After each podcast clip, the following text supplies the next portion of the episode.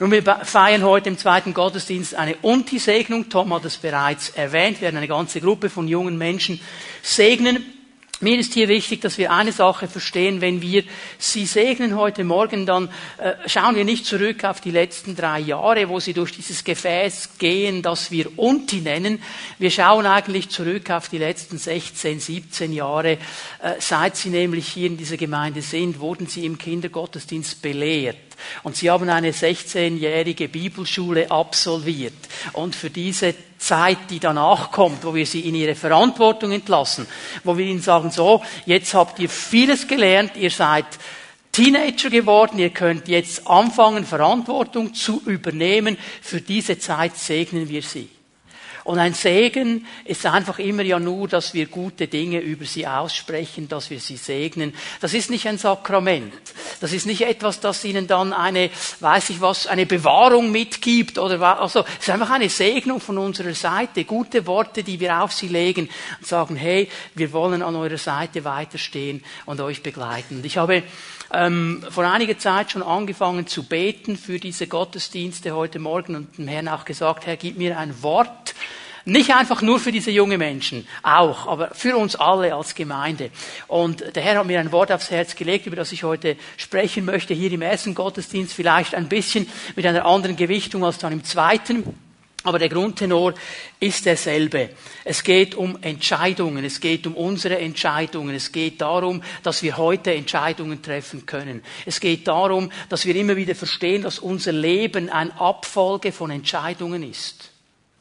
Wir stehen auf am Morgen und wir fangen an, Entscheidungen zu treffen. Und das sind vielleicht Entscheidungen, von denen merken wir nicht mal mehr viel, weil sie so automatisch geworden sind, so normal geworden sind. Und dann vergessen wir oft, dass für eine Kraft eben hinter Entscheidungen steht. Wir müssen verstehen, dass jeder von uns viele, viele unwichtige Entscheidungen treffen muss. Ich, ich sage dem jetzt mal so. Ich weiß, es ist eine schwierige Sache, wenn man das so sagt, weil was für den einen eine unwichtige Entscheidung ist, für den anderen eine ganz, ganz wichtige Entscheidung. Aber es geht mir darum, dass wir verstehen, es gibt Entscheidungen, die sind in ihrer Auswirkung nicht so gewaltig. Wenn ich aufstehe am Morgen, mich entscheide, trinke ich jetzt einen Kaffee oder einen Tee. Das mag vielleicht für meine Geschmacksnerven schon wichtig sein, aber es hat nicht eine gewaltige Auswirkung. Ob ich jetzt ein blaues Hemd anziehe oder ein weißes, so all diese Entscheidungen, die wir jeden Tag treffen, die sind nicht so, so sehr mit einer Auswirkung dann behaftet. Es gibt ganz, ganz viele wichtige Entscheidungen die aber eine langfristige Auswirkung. Was ich heute entscheide in diesen Bereichen drin, hat morgen und übermorgen und für mein Leben eine ganz klare Auswirkung. Und diese Entscheidungen geht es mir. Wenn ich daran denke, die Entscheidung, eine Ausbildung zu absolvieren, eine Weiterbildung zu absolvieren, dann muss ich verstehen, das ist nicht eine Entscheidung, die treffe ich jetzt mal schnell und dann geht's vielleicht zwei Wochen. Nein, das geht dann ein, zwei, drei Jahre und ich binde sehr viel an Zeit, ich binde sehr viel an Investition, ich binde sehr viel an Priorität. Ist das eine richtige Entscheidung? Ich muss mir einfach sicher sein, dass es richtig ist. Die Entscheidung für den Ehepartner, das geht heute oft ganz salopp. Sind wir uns bewusst, dass es eine der wichtigsten Entscheidungen ist, weil mit diesem Ehepartner, mit dem bleibe ich ein Leben lang zusammen. Ja, das schockiert jetzt vielleicht einige, aber das ist das Ziel Gottes. Da bleiben wir ein Leben lang zusammen. Ich meine, dieser Spruch, du prüfe, wer sich ewig bindet, da hat schon etwas drin. Das geht heute mal so schnell. Wir hatten äh, unsere Nachbarn zu Besuch, die eingezogen sind auf unserem Stock. Wir haben ein bisschen darüber gesprochen. Sie kennen Jesus noch nicht. Sie sind jetzt dann 40 Jahre verheiratet. Und ich habe gesagt, Chapeau, genial, dass ihr 40 Jahre zusammen seid. Das ist heute nicht mehr normal. Es geht so schnell. Man kann so schnell eine Ehe auch auflösen. Aber es sind Entscheidungen Entscheidungen, die prägen unsere Leben. Weil dann, wenn etwas zu Bruch geht, dann geht auch in uns etwas zu Bruch. Dann ist nicht nur einfach eine Ehebeziehung zu Bruch gegangen. Das hat Auswirkungen. Viele, viele Entscheidungen. Die aller, allerwichtigste, ich meine, das ist uns allen bewusst, ist die Entscheidung mit und für Gott zu leben. Das ist die wichtigste Entscheidung, die ich treffen kann und die ich treffen muss. Jede Entscheidung, jede hat immer Auswirkungen auf mein Leben. Sie wird mein Leben prägen. Es ist die, dieses Prinzip von Saat und Ernte. Eine Entscheidung ist etwas, das ich sehe und es wird eine Auswirkung haben. Und darum möchte ich heute Morgen ein bisschen darüber sprechen, über diese wichtigste Entscheidung. Und jetzt sagst du vielleicht, ja, aber hey, ich bin doch gläubig. Ich habe mich doch für Jesus entschieden, schon vor vielen Jahren. Was will der jetzt? Ich möchte unseren Blick ein bisschen breiter machen, weil diese Entscheidung für Gott und mit Gott zu leben ist nicht einfach irgendwann mal geschehen vor 30 Jahren. Eigentlich geschieht sie jeden Tag. Eigentlich ist es jeden Tag wieder eine neue Ausrichtung. Ich möchte ein ganz bekanntes Wort lesen, Josua 24, Vers 15. Josua 24, Vers 15. Ich lese diesen Vers sehr bekannt, werde ein bisschen etwas zum Zusammenhang noch sagen. Josua spricht hier zum Volk. Wenn es euch aber nicht gefällt, dem Herrn zu dienen, dann entscheidet euch heute. Er ruft sie auf zu einer Entscheidung. Entscheidet euch heute, wem ihr dienen wollt. Den Göttern, denen eure Väter jenseits des Stromes dienten, oder den Göttern der Amoriter, in deren Land ihr wohnt. Ich aber und mein Haus, wir wollen dem Herrn dienen. Ganz bekannte Worte er ruft hier auf zu einer Entscheidung. Was ist der Zusammenhang? Wir kennen diesen Vers, viele von uns kennen ihn. Was ist der Zusammenhang? Um was geht es eigentlich Josua hier? In was für einen Zusammenhang nimmt das Wort Gottes dieses Wort hier? Josua weiß, dass seine Zeit als Leiter Israels über das Volk Gottes zu einem Abschluss kommt. Er weiß, er wird jetzt dann bald äh, sterben, er wird zum Herrn gehen und seine Zeit ist vorbei. Er weiß, er kann nicht mehr prägen, er kann nicht mehr vorausgehen gehen. Und das ist eigentlich seine Abschiedsrede. Und in dieser Abschiedsrede, in diesen letzten Worten, will er noch einmal ganz, ganz wichtige Dinge betonen. Das ist nur ein ganz kleiner Teil seiner Abschiedsrede, dieser Vers 15, den wir gelesen haben. Der beginnt schon viel früher. Er beginnt eigentlich ab Vers 2 in Kapitel 24. Und es ist interessant, wie, wie Josua hier zwei Richtungen betont. Es sind eigentlich zwei Blickwinkel, die er hier betont. Ich mache das ganz kurz, du kannst das dann gerne zu Hause äh, nachlesen in Ruhe. Von Vers 2 bis Vers 13. Josua 24 von Vers 2 bis Vers 13 weist er das Volk, das ihm zuhört, noch einmal hin auf seine Vergangenheit habe das so genannt, die Geschichte Gottes mit Israel. Er weist sie noch einmal hin auf ihre Geschichte. Und es sind eigentlich vier Punkte, die er hier betont, ganz schnell. Er macht ihnen noch einmal klar, Gott hat euch erwählt. Gott hat die Initiative ergriffen. Es ist nicht von euch ausgegangen. Gott, der Allmächtige, der König aller Könige, der ewige Gott, er hat euch erwählt. Er spricht über Abraham. Er spricht über diesen Mann, der an einem Morgen, und vielleicht war das für ihn ein ganz normaler Morgen, der stand einfach auf und er hat das getan, was er immer macht am Morgen. Er hat den Herrn gesucht und an diesem Morgen hat der Herr zu ihm gesprochen und gesagt, hey, pack alles zusammen, das du hast. Ich habe dich erwählt. Ich werde dich hineinführen in ein geniales Land. Ich sage dir noch nicht, wo es ist und wie es genau ist, aber pack einfach mal zusammen. Und wisst ihr, was der Schlüssel war im Leben dieses Mannes? Offenheit.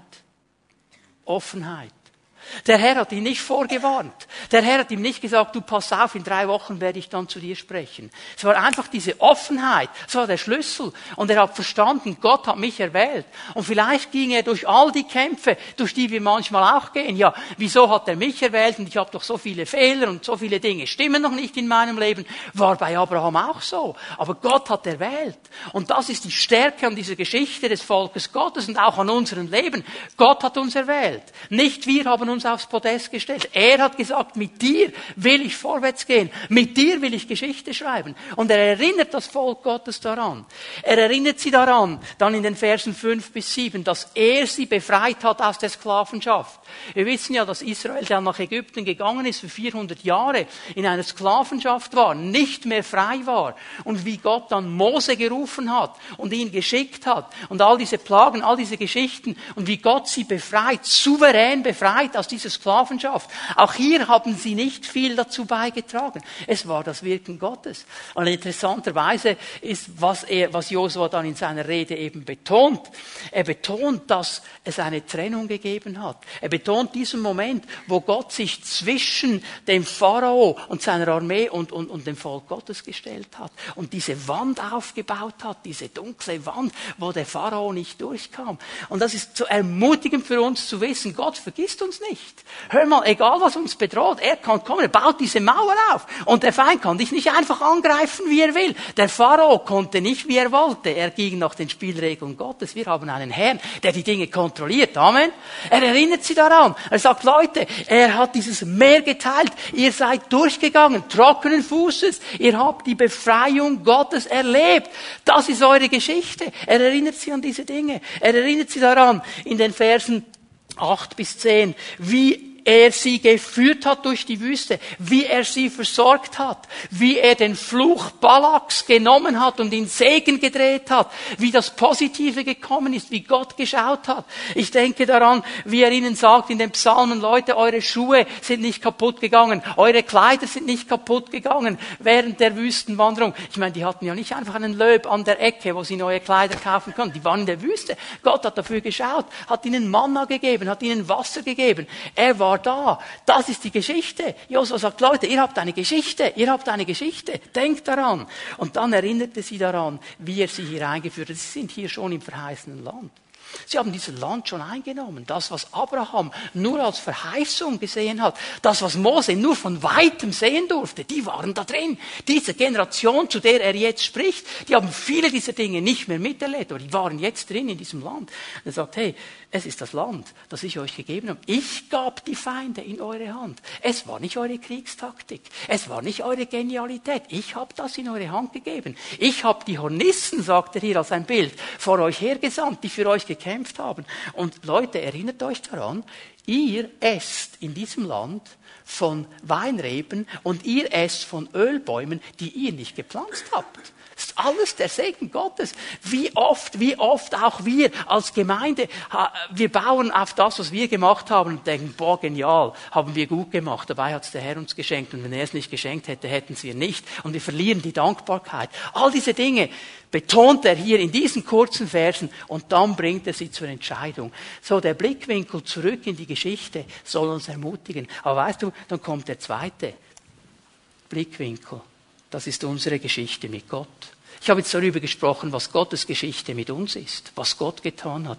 Aber jetzt kommt unsere Geschichte mit ihm. Wie reagieren wir auf diese Dinge? Was machen wir jetzt? Wie gehen wir jetzt damit um? Sagen wir, das ist ja normal, das macht der Herr halt einfach und wunderbar. Oder haben wir verstanden, dass uns das alles auch in eine Verantwortung hineinnimmt? Und die Verantwortung ist ganz klar, er sagt darum, weil das so ist, sollt ihr eine Entscheidung treffen. Darum, weil das so ist, müsst ihr euch entscheiden, was ihr jetzt mit diesem Gott machen wollt. Darum müsst ihr euch entscheiden, wie ihr jetzt von hier aus weitergeht. Es ist ja tragisch, dass obwohl Israel all diese gewaltigen Dinge erlebt hat, immer wieder, das ist nur ein Teil der Geschichte, wenn man dann weitergeht, was sie sonst noch alles erlebt haben, wie sie immer wieder so schnell weggingen vom Herrn, wie sie immer wieder so schnell vergessen haben, die Türe geöffnet haben für alle möglichen Dinge. Und uns geht es genauso. Wir stehen in der genau selben Gefahr. Und darum möchte ich heute Morgen ein bisschen darüber sprechen, was heißt es denn, sich für Gott zu entscheiden. Das ist mein erster Punkt, über den ich äh, äh, kurz reden möchte. Unsere Geschichte mit Gott beginnt immer mit einer Entscheidung. Genauso wie seine Geschichte mit uns mit einer Entscheidung begonnen hat, nämlich Abraham zu rufen und ihn zu segnen, beginnt auch meine Geschichte mit Gott mit einer Entscheidung. Wir müssen verstehen, und ich gehe davon aus, dass wir hier das alle verstanden haben. Wir werden nicht als Christen geboren. Wir werden nicht als Pfingstler geboren. Wir werden nicht als Pfimianer geboren. Es ist eine Entscheidung, die wir treffen, dem Herrn zu gehören. Auch wenn wir in einem christlichen Land auf die Welt gekommen sind und auf dem Papier vielleicht Christen sind. Aber es geht hier nicht um eine Papierzugehörigkeit. Es geht auch nicht um eine Religionszugehörigkeit. Es geht um eine Herzenszugehörigkeit. Es geht darum zu verstehen, es braucht eine Entscheidung, um in dieses Volk Gottes hineinzukommen. Es braucht eine willentliche, klare Entscheidung. Ich werde nervös, wenn ich mit gewissen Leuten rede, auch in der Freikirche, Kirchenszene in der Schweiz, die mir sagen, ja, weißt du, die Entscheidung für Jesus, das ist so ein Prozess. Da rutscht man irgendwie einfach hinein. Vergiss es. Das ist eine Entscheidung. Das ist nicht ein Prozess. Ich glaube, es gibt diesen Punkt. Ich warte nicht darauf, dass du mir jetzt sagen kannst, es war der 23. Dezember 1954 um 23.15 Uhr und 23 Sekunden, als ich mich bekehrt habe. Nicht das. Aber ich glaube, es muss den Moment geben, wo du weißt, ich habe meine Knie gebeugt vor Jesus, äußerlich oder innerlich oder beides, wie du es gemacht hast. Und ich habe ihn eingeladen, mein Herr zu sein. Das ist nicht ein Prozess, das ist eine ganz klare, punktuelle Sache, die einmal geschehen ist. Das ist die Entscheidung, von der ich spreche. Und die muss kommen, da rutschst du nicht einfach hinein. Weil du kannst nicht sagen, ja, ähm, ich gehöre dazu, weil meine Familie schon immer dazu gehört hat. Du, deine Familie hilft dir hier nicht. Das ist nicht eine Sache der Familie. Er hat ihnen gesagt, Leute, all eure Vorfahren, die haben all diese Dinge erlebt, die haben das alles erlebt. Entscheide dich heute. Was machst jetzt du damit? Das reicht nicht, wenn meine Vorfahren, ich kann nicht sagen, ja, also in meiner Vorfahrenreihe, da hatte ich ein paar Pastoren drin und Älteste in der Gemeinde und so weiter. Das nützt mir alles nicht. Ich kann nicht auf gestern bauen. Ich kann mich ermutigen lassen von gestern, aber ich kann mich nicht auf gestern stützen. Kennt ihr Heidi? Heidi, Johanna Spiri. Ja, also gute Schweizer kennen doch das Buch. Diese Geschichte kam, Heidi, als sie da ankommt in Frankfurt. Und dann bekommt sie doch diese feinen Milchbrötchen. Und sie denkt an ihre Großmutter zu Hause. Und sie nimmt all diese Milchbrötchen auf die Seite und versteckt sie im Schrank, weil wenn sie dann zurückgeht irgendwann, will sie die der Großmutter bringen. Nur das Problem, was die gute Heidi vergessen hat, diese Brötchen wären längst ungenießbar. Das ist das, was der Herr uns fragt heute Morgen. Wie lange noch willst du alte Milchbrötchen essen? Wie lange noch willst du altes Manna essen? Heute ist der Tag, wo du eine Entscheidung treffen musst. Heute bin ich ganz frisch und ganz neu und ich serviere dir kein altes Manna und keine alten Milchbrötchen. Hör auf, nur von gestern zu zehren. Lebe heute. Das ist die Entscheidung, zu der uns aufruft. Meine Familie hilft mir nicht. Es braucht meine persönliche Entscheidung, ein Leben mit Gott zu führen. Es braucht meine persönliche Entscheidung. Hör mal, wenn, wenn Paulus dem Timotheus schreibt und sagt, hey, ich erinnere mich an deine Großmutter und deine Mutter. Das waren geniale Vorbilder. Das waren geniale Vorbilder, aber die haben ihm nicht geholfen. Seine Entscheidung musste er trotzdem treffen. Er hatte gute Vorbilder, aber die Entscheidung musste er treffen. Und ich muss eines verstehen, und ich möchte es immer wieder betonen, meine Entscheidung für Gott ist immer auch eine Entscheidung gegen alles, was gegen Gott steht. Es ist nicht nur eine einseitige Entscheidung für Gott. Es ist auch eine Entscheidung gegen alles, was gegen Gott steht. Weil da kommt er ganz klar drauf. Jesus, Matthäus 12, Vers 30, das ist eines dieser Verse, die uns ein bisschen nervös macht, wenn wir das lesen. Jesus sagt hier seinen Jüngern, wer nicht auf meiner Seite steht, ist gegen mich. Ha, ja, aber Moment, was sagst du? Ja, ich bin nicht gegen Jesus, ich bin auch nicht für ihn, aber ich bin auch nicht, ich bin so neutral. Das kannst du vergessen. In dieser Beziehung gibt es keine Neutralität. In dieser Beziehung gibt es keine Neutralität. Jesus sagt es hier ganz klar, du bist für mich oder gegen mich. Es gibt nicht so ein Zwischendurch. Es gibt nicht einfach irgendwo ein, oh, ich such's mir mal. Es ist eine klare Entscheidung. Und meine Entscheidung hat zu tun damit, dass ich meine Prioritäten ordne.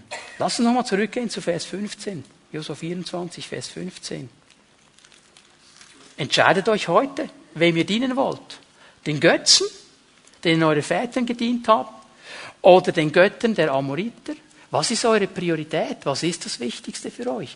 Wo wollt ihr wirklich zugehören? Wo wollt ihr dabei sein? Meine Entscheidung hat immer zu tun mit Prioritäten. Und wenn ich mich entscheide für Jesus, und ich kann mich erinnern an diesen Moment, als ich als junger Mann Jesus kennengelernt habe und versucht habe, die ersten zwei, drei Jahre, zweieinhalb Jahre waren es etwa, so ein bisschen auf beiden äh, Welten zu fahren. Ich habe Slalom gefahren als Christ.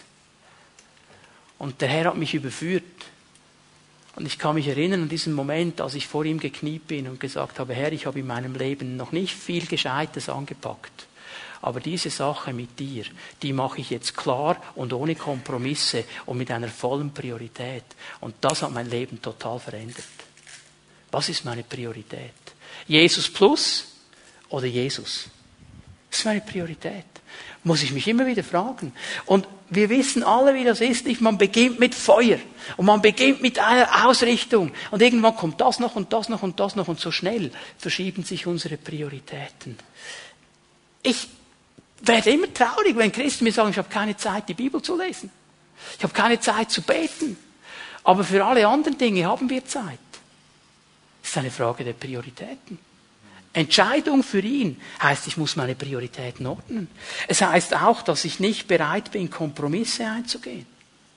Dass ich nicht bereit bin, irgendwie die Türe zu öffnen für irgendwelche komischen Dinge. von denen wir, wenn wir ganz ehrlich sind, in unserem Geist wissen, das wäre es nicht so gut, was ich hier mache. Und trotzdem versuchen wir es irgendwo noch zu erklären. Es bedeutet klar zu leben. Und da, wo der Herr mir etwas zeigt. Und jetzt bitteschön, es gibt Momente, wo der Herr in dein Leben hineinspricht und dir etwas zeigt, was für dein Leben wichtig ist. Geh da keine Kompromisse ein. Das muss nicht heißen, dass für alle anderen das auch so ist. Aber da, wo der Herr dich anspricht, da hör auf, dich zu entschuldigen. Da hör auf, irgendwie zu sagen, ja, aber die anderen machen es ja auch. Wenn er zu mir spricht und sagt, das ist nicht in Ordnung, dann bin ich aufgerufen, mich zu entscheiden, keine Kompromisse zu leben in diesem Bereich und klar zu gehen mit ihm. Und das bedeutet auch, und das ist interessant, kam mir so entgegen in diesem Vers. Es bedeutet auch, Gruppendruck zu überwinden. Hast du gesehen, was er sagt? Ich gebe es mal mit meinen Worten Er sagt, Leute, und hey, da waren nicht nur drei, vier Leute da, da war das ganze Volk versammelt. Er sagt, Leute, entscheidet euch, was ihr macht, ist mir aber egal. Ich und mein Haus. Wir dienen dem Herrn. Wenn ihr alle in eine andere Richtung geht, mir egal. Ich und mein Haus, wir gehen in diese Richtung. Wir dienen dem Herrn. Kein Gruppendruck. Und das ist eine der ganz, ganz großen Gefahren. Wir lassen uns so schnell unter Druck setzen von anderen Leuten, die es anders sehen. Wem will ich gefallen? Meinem Jesus oder der Gruppe? Ich möchte meinem Jesus gefallen. Ich möchte meinem Jesus gefallen. Und weißt du, ich weiß, von was ich spreche. Ich habe davon geredet, dass ich diesen Moment in meinem Leben hatte, wo ich gesagt habe, Herr, das mit dir jetzt aber richtig. Ich habe dann als Folge dieser Entscheidung alle meine Freunde verloren. Die wollten nichts mehr mit mir zu tun haben, meine Disco-Freunde. Die wollten nicht mehr mit mir zusammen sein, weil jetzt war ich nicht mehr DJ, jetzt war ich fromm. Ich habe sie alle verloren. Und sie haben immer wieder versucht, mich zurückzuholen. Ich habe gesagt, ich gehe mit meinem Jesus. Ich gehe mit meinem Jesus. Ich weiß, von was ich spreche. War das einfach? Nein. Aber richtig. Aber richtig. Weil der Herr hat mir dann meine Familie zurückgegeben. Und ich habe gesehen, wie der eine oder andere dieser Freunde dann zu Jesus gekommen sind. Und wir auch gesagt haben, weil du klar gegangen bist, darum haben wir uns auch entschieden. Wir haben gesehen, du meinst das ernst. Das ist der Punkt. Das müssen wir verstehen. Das ist nicht einfach. Das sind Entscheidungen. Das sind ganz klare Entscheidungen. Und ich muss verstehen, eine Entscheidung für Gott verändert mein Leben. Und das verändert es von Grund auf. Und es gibt ihm eine andere Ausrichtung. Es geschieht etwas ganz Neues. Wird mein Leben verändern. Nicht eine einmalige Sache. Ich möchte hier vielleicht diesen Unterschied mal machen. Es gibt eine Entscheidung in meinem Leben, die ich treffen muss, dass der Herr mein Herr sein soll. Das ist was wir vielleicht landläufig Bekehrung nennen. Ich entscheide mich in diesem Moment, Herr, du bist mein Herr. Aber dann gibt es eine Abfolge von ganz, ganz vielen Entscheidungen täglich zu sagen, und Herr, ich entscheide mich, dass du jetzt in dieser Situation mein Herr bist und dass du heute mein Herr bist. Nicht nur einmal irgendwo gesagt und jetzt gehöre ich zu dir, sondern ich werde mich entscheiden in all diesen kleinen Dingen drin. Ich glaube, darüber spricht Josua hier. Nicht so generell. Ich meine, die hatten ja das verheißene Land. Die hatten ja eine wunderbare Umgebung. Da war ja alles da. Und die haben vielleicht schon gesagt, ja, also eigentlich ist es schon noch cool mit diesem Gott, der uns das alles gegeben hat, aber so im täglichen Leben mache ich es dann, dann schon so, wie ich will. Genau das ist der Punkt, dass er sie auf das anspricht. Sagt, Leute, ihr müsst immer wieder diese Entscheidung treffen. Lass uns Vers 14 lesen. Bevor er sie aufruft zur Entscheidung, sagt er ihnen, um was es geht. Josua 24, Vers 14. Fürchtet also jetzt den Herrn, dient ihm in vollkommener Treue. Schafft die Götter fort, denen eure Väter jenseits des Stromes und Ägypten gedient haben, und dient dem Herrn. Vier wichtige Punkte möchte ich hier herausschälen aus diesem Vers 14, was es heißt, sich für den Herrn zu entscheiden und warum das eben dann eine verändernde Kraft in meinem Leben hat. Er beginnt damit, dass er sagt, fürchtet also jetzt den Herrn. Fürchtet ihn. Und dieses Wort fürchtet ihn bedeutet ja nicht Angst zu haben vor Gott. Das ist ja nicht der Punkt, dass wir Angst haben sollen vor ihm. Es bedeutet Ehrfurcht. Es bedeutet Anbetung. Es bedeutet ein Leben, das verstanden hat, wer der Herr ist und wer ich bin. Ich muss immer wieder diese Positionen richtig einordnen. Er ist der Herr. Ich bin sein Geschöpf. Ich bin sein Kind. Ich darf sein Sohn sein, aber er ist der Herr. Und wenn ich ihn fürchte, dann will ich ein Leben leben, das ihm Ehre bringt. Dann will ich ein Leben leben, das ihn groß macht. Dann will ich ein Leben leben, das ihn ehrt, das ihm gefallen kann, das ein Bild ist auf was er ist in mir, weil ich verstanden habe, ich bin in dieser Welt als jemand, der zum Volk Gottes gehört, immer auch ein Hinweis auf meinen Herrn. So wie ich lebe, ist ein Hinweis auf ihn. Und hier spricht er eigentlich unsere Priorität an, ihn zu ehren, ihn zu preisen, ihn anzubeten. Also die Frage, die mich immer wieder beschäftigt. Sind wir Anbeter auch zu Hause? Wenn niemand hinschaut? Oder nur hier, wenn wir zusammenkommen? Kann ich meinen Herrn preisen und anbeten, auch wenn ich ganz alleine vor ihm stehe? Es ist ein Herzensanliegen, ihm immer wieder diese Ehre zu geben, ihm immer wieder zu danken. Ich kann euch sagen, heute noch, nach über 25 Jahren, wenn das Lied Amazing Grace kommt, es schüttelt mich, weil ich immer noch nicht verstehen kann, dass er mich errettet hat, dass er mir vergeben hat, dass er mich alten Drecksack genommen hat und zu seinem Sohn gemacht hat. Das schüttelt mich immer noch. Wenn ich daran denke, dann kann ich nur anbeten und Danke sagen. Dann kann ich ihn nur preisen. Zeit vor ihm zu verbringen, sagen, Herr, ich will dich ehren. Du bist mein König. Es hat nichts zu tun mit mir. Es hat zu tun mit dir mit deiner Gnade. Mein ganzes Leben soll dir gehören. Nicht nur einfach als ein frommer Spruch. Nicht nur einfach als, ja, okay, das sagt man halt so, sondern echt, Herr, du darfst eingreifen in mein Leben. Du darfst hineinsprechen in mein Leben. Du bist mein Herr. Du darfst mir Dinge sagen. Du darfst mir Dinge auch verbieten. Du darfst mir sagen, das ist nicht gut. Ich will es hören von dir, weil ich weiß, du bist ein guter Gott. Und wenn du etwas sagst, wenn du etwas sagst, dann tust du das nur, weil es mir schaden würde sonst. Okay? Das ist Ehren, den Herrn fürchten. Es bedeutet meine Worte. Meine Worte. Hast du mal darüber nachgedacht, wie Gott geschaffen hat? Und Gott sprach durch Worte. Worte haben eine Kraft. Ehren meine Worte den Herrn oder nicht? Was spreche ich so den ganzen Tag? Wenn Jakobus nicht umsonst sagt, wer seine Zunge, wer seine Worte im Griff haben kann, der hat sein Leben im Griff. Petrus im zweiten Petrusbrief stellt die Frage, willst du langes Leben haben, willst du Gnade haben, zügle deine Zunge. Ehre ich den Herrn mit meinen Worten. Jesus sagt seinen Jüngern an einer Stelle, ihr müsst für jedes unnütze Wort Rechenschaft ablegen ehre ich den Herrn mit meinen Worten. Und jetzt wird die Entscheidung für ihn ganz knackig, praktisch. Ja, ehre ich ihn mit meinen Augen. Was schaue ich mir an? Und was schaue ich mir nicht an?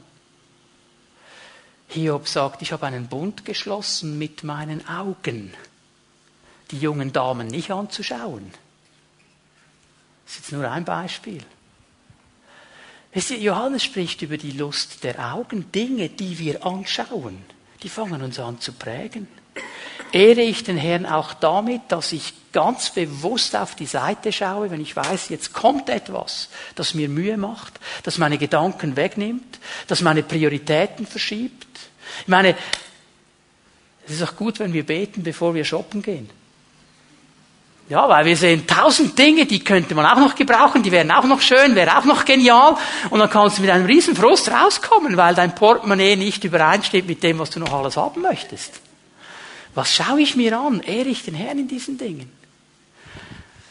Hey, du gehst in den Mikro oder in den Coop, wo immer du hingehst, okay, kannst jetzt einsetzen, all die Spar das habe ich dann, glaube ich, alle genannt, die es gibt, zu beten, zu sagen, Herr, hilf mir, dass ich jetzt das Richtige einkaufe. Ja, aber es ist ein bisschen extrem. Ja, wieso? Er ist doch der Herr meines Lebens.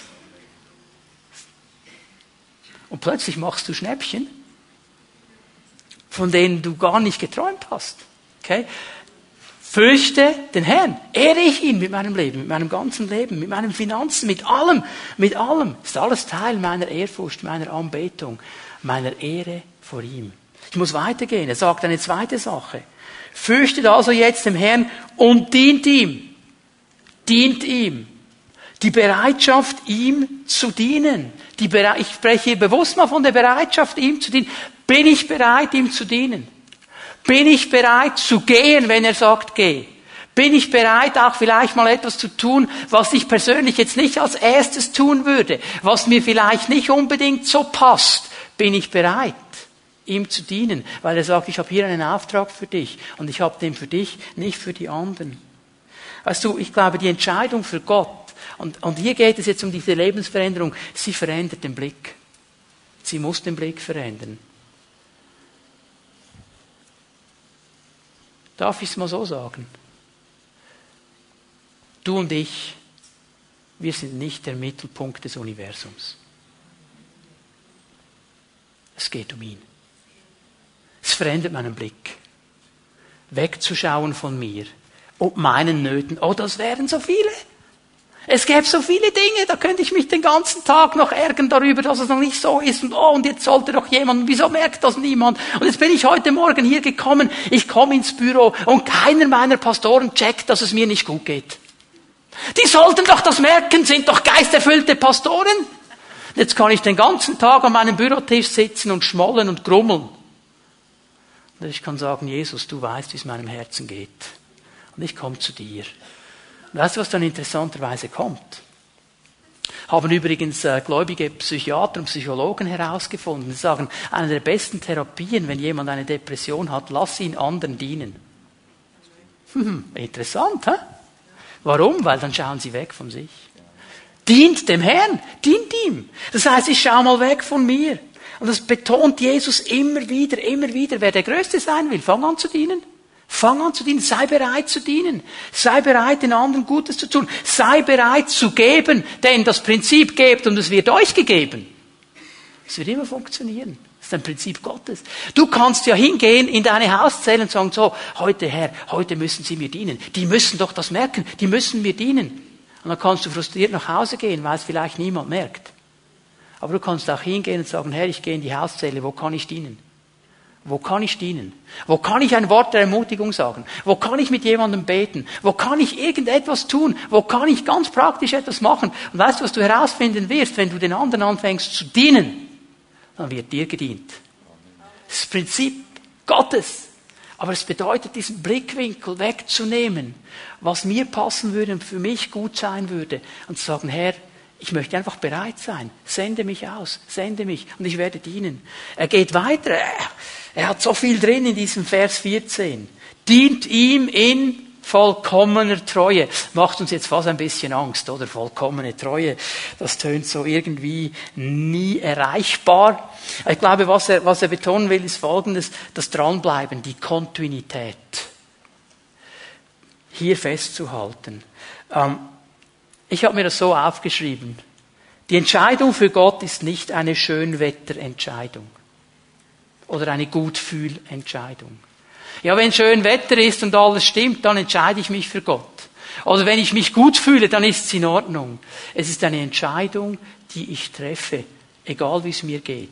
Egal, ob ich jetzt gerade den Segen und die Auswirkung sehe oder noch nicht. Egal, ob jetzt gerade etwas verändert wird oder nicht. Es ist eine Entscheidung, dran zu bleiben. Und diese Entscheidung für Gott ist geprägt von diesem Dranbleiben, von dieser Treue, von diesem Sagen, Herr, ich lasse dich nicht los. Das lerne ich schon von Jakob. An dieser Stelle da im Alten Testament, ich weiß, da gibt es viele Fragen, die noch offen sind, wie er dort kämpft mit diesem Engel Gottes und er sagt zu ihm, ich lass dich nicht los, bis du mich segnest. Ich halte so lange fest, bis du mich segnest. Es ist eine Treue in diesem Kampf drin, zu sagen, Herr, ich höre nicht auf. Und ich meine, wenn wir ehrlich sind, jeder von uns, jeder von uns hat Situationen schon erlebt, wo er am liebsten aufgegeben hätte, wo er am liebsten gesagt hätte, jetzt stinkt's mir einfach, jetzt mag ich nicht mehr. Dann geht es ums Dranbleiben. Dann geht es ums Dranbleiben. Dem Herrn zu gehen, ist nicht einfach immer nur, ich wandle durch ein Rosenbeet und alles ist wunderbar und die Vögel zwitschern und die Luft hat genau die Temperatur, die ich brauche. Es bedeutet, mit ihm zu gehen, ob es heiß ist oder kalt, ob es regnet, ob es schneit, ob die Sonne scheint, es bedeutet, mit ihm zu sein, weil er ist uns treu. Das betonen wir ja dann schon. Es gibt noch Spezialisten, die singen noch darüber, dass man so etwas singt im Lobpreis. Auch wenn ich untreu bin, bist du treu. Das ist doch Quark. Gehst schon mal davon aus, dass du untreu bist? Nein, ich will davon ausgehen, dass ich treu bin. Ich will davon ausgehen, dass ich, wie Paulus sagen kann, ich habe das Rennen beendet. Ich bin dran geblieben. Und manchmal kämpfe ich ein bisschen mehr und manchmal kämpfe ich ein bisschen weniger. Aber es ist eine Entscheidung. Ich bleibe dran an dir. Und es ist eine Verantwortung. Das vierte, was ich hier herausschäle aus diesen Versen. Hast du gesehen, was Josua sagt? Ich und mein Haus. Ich und mein Haus. Er hat Verantwortung übernommen. er hat verstanden, dass diese Entscheidung für Gott immer eine Verantwortung mit sich bringt. Immer. Die Verantwortung, Menschen in meiner Umgebung zu prägen. Wenn die Frage ist ganz einfach. Lasse ich mich prägen von der Umgebung oder präge ich die Umgebung? Lasse ich das, was die Welt mir sagen will, mich prägen oder präge ich? Wir haben versucht, solange es uns möglich war, diese jungen Menschen, die wir segnen im zweiten Gottesdienst zu prägen, dass sie stark werden, dass sie Verantwortung übernehmen. Und wenn wir als Eltern das Gefühl haben, oh cool, das macht ja die Gemeinde oder irgendwer macht's, ja irgendwer macht's schon, nur ich weiß nicht, ob du dann froh bist, wie er dein Kind prägt. Wenn wir als Eltern diese Verantwortung nicht nehmen, die Josua hier genommen hat, ich und mein Haus, und jetzt denkt man vielleicht in unserer Zeit, ja, und die Kinder hatten die nichts zu sagen. Der hat seine Verantwortung genommen. Der hat gesagt, solange ich hier der Vater bin in diesem Haus, wir dienen dem Herrn. Das läuft in unserem Haus. Das sind die Regeln unseres Hauses. So läuft das ab. Das ist die Verantwortung, die er übernommen hat. Es bedeutet immer eine Verantwortung. Ich kann nicht mein Christsein an den Haken hängen, wenn ich den Gottesdienst verlasse oder die Hauszelle. Ich bin immer Sohn Gottes. Ob ich in einem Gottesdienst bin oder nicht. Auch dann, wenn ich arbeiten gehe, wenn ich im Auto unterwegs bin, wenn ich einkaufen gehe, ich bin immer Sohn Gottes eine Verantwortung. Das ist eine Verantwortung. Was mache ich, wenn ich dann äh, an der Kasse bin und die Kassiererin gibt mir falsch heraus? Anstatt 10 gibt sie mir 100 zurück. Sage ich Halleluja, Herr. Halleluja, Herr. Danke für diesen Segen. Und ich werde den Zehnten geben davon. Ja, ja. Also gebe ich es zurück und sage, hey, das ist nicht in Ordnung das ist nicht in Ordnung. Sie haben mir zu viel gegeben, weil am Ende des Tages fehlen ihr diese 90 Franken, die sie mir zu viel gegeben hat. Verstehen wir? Prägung, präge ich. Wieso machen Sie das? Wieso? Weil ich an Jesus glaube. Darum mache ich's. Nicht, weil ich so ein edler Mensch bin. Also der von Goethe kannst du vergessen. Das ist das, der geschrieben hat, oder? Edel ist der Mensch, hilfreich und gut. Ja, das ist Illusion. Kannst du vergessen.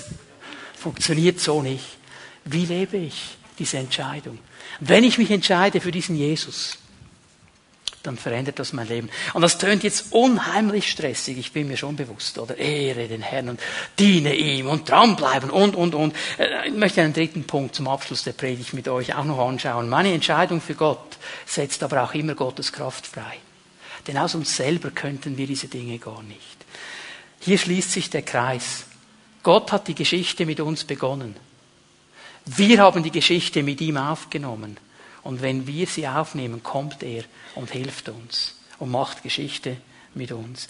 Ich könnte euch jetzt ganz, ganz viele, viele äh, Bibelstellen hier bringen. Ich werde nur ein paar betonen. Aber immer dann, wenn Menschen eine Entscheidung treffen für Gott, für seine Gegenwart, dann wird er kommen und uns seine Kraft schenken. Dann wird er kommen und hineinlegen in unsere Leben, was wir nie konnten. Ich gebe euch ein paar Bibelstellen, ganz bekannte. Josua 1, Vers 12. Das kennen wir fast alle auswendig, aber wir müssen verstehen, was er hier sagt. All denen jedoch, die ihn aufnahmen, denen, die eine Entscheidung getroffen haben, alle, die eine Entscheidung getroffen haben und an seinen Namen glaubten, denen gab er das Recht, gab er die Autorität, Gottes Kinder zu werden. Mit anderen Worten, sie sind aufgenommen in die Familie Gottes. Sie gehören zu ihm. Sie haben Zugang zum Thronsaal Gottes. Sie haben Zugang zu seinem Herzen. Sie haben Zugang zu ihm. Sie dürfen kommen zu jedem Moment und in seiner Gegenwart stehen. Sie dürfen erwarten, dass seine Kraft sie erfüllt, dass alles, was sie brauchen, um seinen Namen Ehre zu machen, auch kommt, weil sie zur Familie Gottes gehören. Das ist diese Entscheidung für den Herrn. Und da wird seine Kraft kommen und da wird sie sein und da wird sie stark sein. Es sind diese Menschen. Hör mal, es sind nicht die Menschen, die alles richtig machen. Es sind nicht die Menschen, die alles perfekt machen, wo du denkst, boah, der macht alles perfekt. Es sind die Menschen, die sagen, Herr, ich will einfach an dir sein. Ich will einfach an dir festhalten. Und da stimmen viele Dinge noch nicht, aber da, wo Menschen sich immer wieder entscheiden, kommt seine Gegenwart. Und wir sind manchmal erstaunt und denken, boah, Herr, wieso brauchst du den so gewaltig? Und den, der äußerlich so perfekt ist, den brauchst du nicht. Da ist keine Kraft.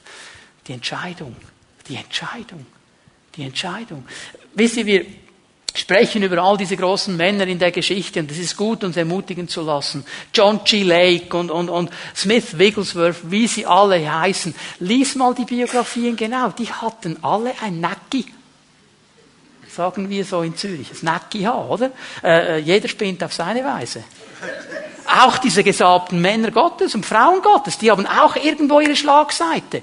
Und wenn es darum gächte, perfekt zu sein, würde Gott niemand von uns gebrauchen können. Es geht um das Herz. Aber ich sehe in diesen Menschen diesen Hunger und dieses Herz, das sagt, Herr, ich will dich ehren, ich will dich preisen, ich will dir dienen, ich will dranbleiben, ich will dich, ich will deine Gegenwart. Und da kann Gott kommen. So viele ihn aber aufnahmen, so viele sich entschieden, sie dürfen Gottes Kinder sein. 1. Korinther 6. Lass uns da schnell hineingehen. Habt ihr denn vergessen, dass euer Körper ein Tempel des Heiligen Geistes ist? Der Geist, den Gott euch gegeben hat, wohnt in euch und ihr gehört nicht mehr euch selbst. Wo wir uns entscheiden für den Herrn, immer wieder entscheiden für den Herrn. Paulus sagt, da wird unser Leib, unser Körper ein Tempel des Heiligen Geistes. Da wohnt der Heilige Geist. Da wohnt die ganze Kraft Gottes in uns. Und da geht es eigentlich nicht mehr darum zu sagen, das gehört mir, sondern eigentlich gehören wir ihm. Ihr gehört nicht mehr euch selbst. Und der Vers 20 dann, denn um einen teuren Preis seid ihr erkauft worden, verherrlicht also Gott in eurem Leib. Jetzt sind wir wieder beim Punkt, ihm zu ehren mit allem, was wir sind. Aber hast du den Schlüssel gesehen? Denn der Geist Gottes wohnt in euch. Der Geist Gottes wohnt in euch. Nur durch den Geist Gottes, nur durch den Geist Gottes kommt diese Kraft. Nur durch den Geist Gottes ist es uns überhaupt möglich, weil dieser Geist Gottes an unserer Seite steht, weil er uns führt und leitet und weil er uns hilft, in Situationen drin die richtigen Entscheidungen zu treffen. Wer sich entscheidet für ihn, ist ein Tempel des Heiligen Geistes. Und du lernst, mit diesem Heiligen Geist zu gehen. Und du lernst, dein Leben auf Gott auszurichten und seine Kraft wird kommen. Zweiten Korinther 2. Korinther, Vers 6. Paulus nimmt den Gedanken auf. Dieser Tempel des lebendigen Gottes sind wir. Denn Gott hat gesagt, ich will in ihrer Mitte wohnen und bei ihnen ein- und ausgehen. Ich will ihr Gott sein und sie sollen mein Volk sein. Wo wir uns entscheiden für ihn. Und weißt du, was mir hier so entgegengekommen ist? Gott sagt, ich will in ihrer Mitte wohnen und ich will ein- und ausgehen bei ihnen. Mit anderen Worten, es ist mir so wohl, dass ich mich noch bewege. Ich komme raus, ich komme rein, das gefällt mir bei ihnen, das ist mein Volk, das sind meine Leute, da bin ich gerne. Und weißt du, wenn Gott mit uns ist, dann geschehen gewaltige Dinge. Dann kommt diese Kraft von ihm, dann kommt die Gegenwart von ihm, dann kommt die Veränderung von ihm. Das sind nicht Dinge, die wir tun, das sind seine Dinge, die er durch uns tun kann. Aber der Schlüssel ist, habe ich mich entschieden? ein Tempel zu sein? Habe ich mich entschieden zu sagen, Herr, alles, was an mir liegt, und schau mal, wenn wir weiterlesen, dann die nächsten Verse. Deshalb, Vers 17, äh, 2. Korinther 6, sagt der Herr, verlasst jene Leute und trennt euch von ihnen, fasst nichts Unreines an, dann werde ich euch annehmen. Also mit anderen Worten sagt er hier noch einmal, hey, lasst euch nicht prägen von diesen Leuten, lasst euch nicht prägen von den Dingen, die nicht von Gott sind, lasst euch nicht prägen von dem, was nicht mich sucht, sondern seid ausgerichtet Seid ausge... Und ich spreche jetzt nicht davon, dass wir irgendwelche Frömmler werden, die mit Scheuklappen durch die Welt gehen und sagen, äh, unrein, unrein, unrein. Davon spreche ich nicht. Das ist, das ist so klebrig, süße Sülze. Das stößt nur ab. Von dem spreche ich nicht. Aber ich spreche davon, dass ich ein klares Leben lebe.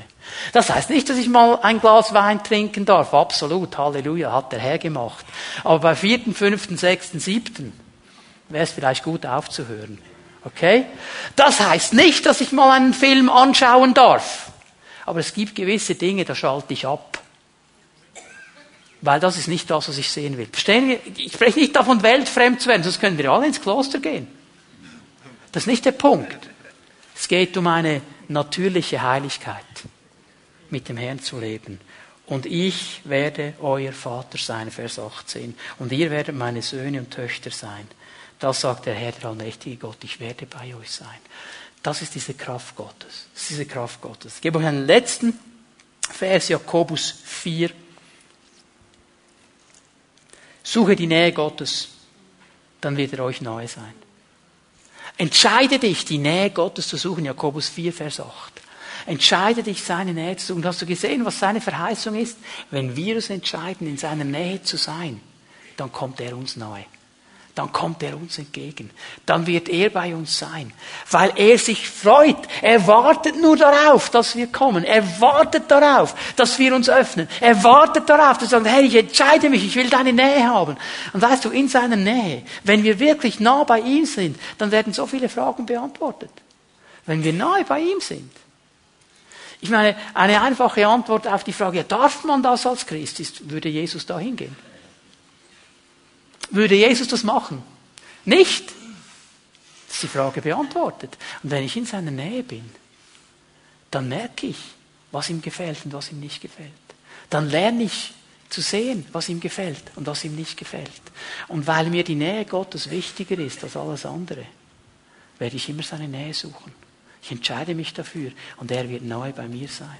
Und dann können Dinge geschehen. Dann können Dinge geschehen weil der Herr mit seinem Volk Geschichte schreiben möchte. Hier und heute, in unserer Stadt, in unserer Region, in unserem Land und über dieses Land hinaus. Gott ist nicht fertig. Gott ist nicht fertig. Aber er sucht Menschen, die ohne Wenn und Aber sich für ihn entscheiden. Die ohne Wenn und Aber sagen, Herr, dir folge ich nach dir diene ich. Ich entscheide mich für dich. Ich will erleben, wie deine Gegenwart sich mehr und mehr ausbreitet. Durch mein Leben, in meinem Leben, in meine Umgebungen hinein, damit du groß wirst und du stark wirst und du angebetet wirst. Das ist sein großes Anliegen. In diesem Sinne komme ich zurück zur allerersten Frage oder zum allerersten Aufruf dieser heutigen Botschaft. Entscheide dich heute. Können wir aufstehen miteinander? Bitte, Matthias, komm mit deinem Team noch einmal nach vorne. Wir wollen einen Moment in die Gegenwart Gottes gehen, vor ihm stehen.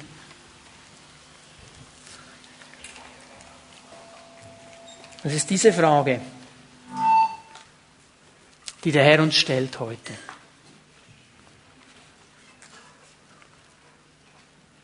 Entscheidest du dich?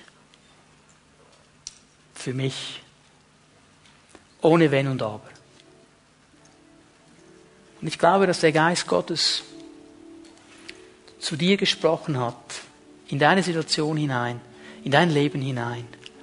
Und dass er dir gezeigt hat, wo diese Entscheidung für dich ganz praktisch werden kann.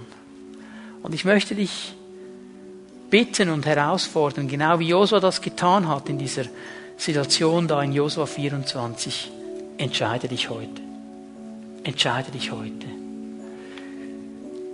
Lass dich nicht irgendwie reinreden in, oh, ja, ich weiß, man sollte und man müsste mal noch und irgendwann würde ich dann schon noch. Entscheide dich heute. Entscheide dich heute, wem du dienen willst. Und triff die Entscheidung, die Josua getroffen hat. Ich und mein Haus.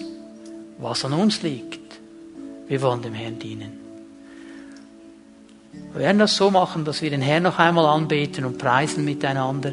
Matthias, führ uns einfach einmal hinein in die Anbetung, in den Lobpreis. Wir ehren ihn, wir preisen ihn mit unseren Liedern.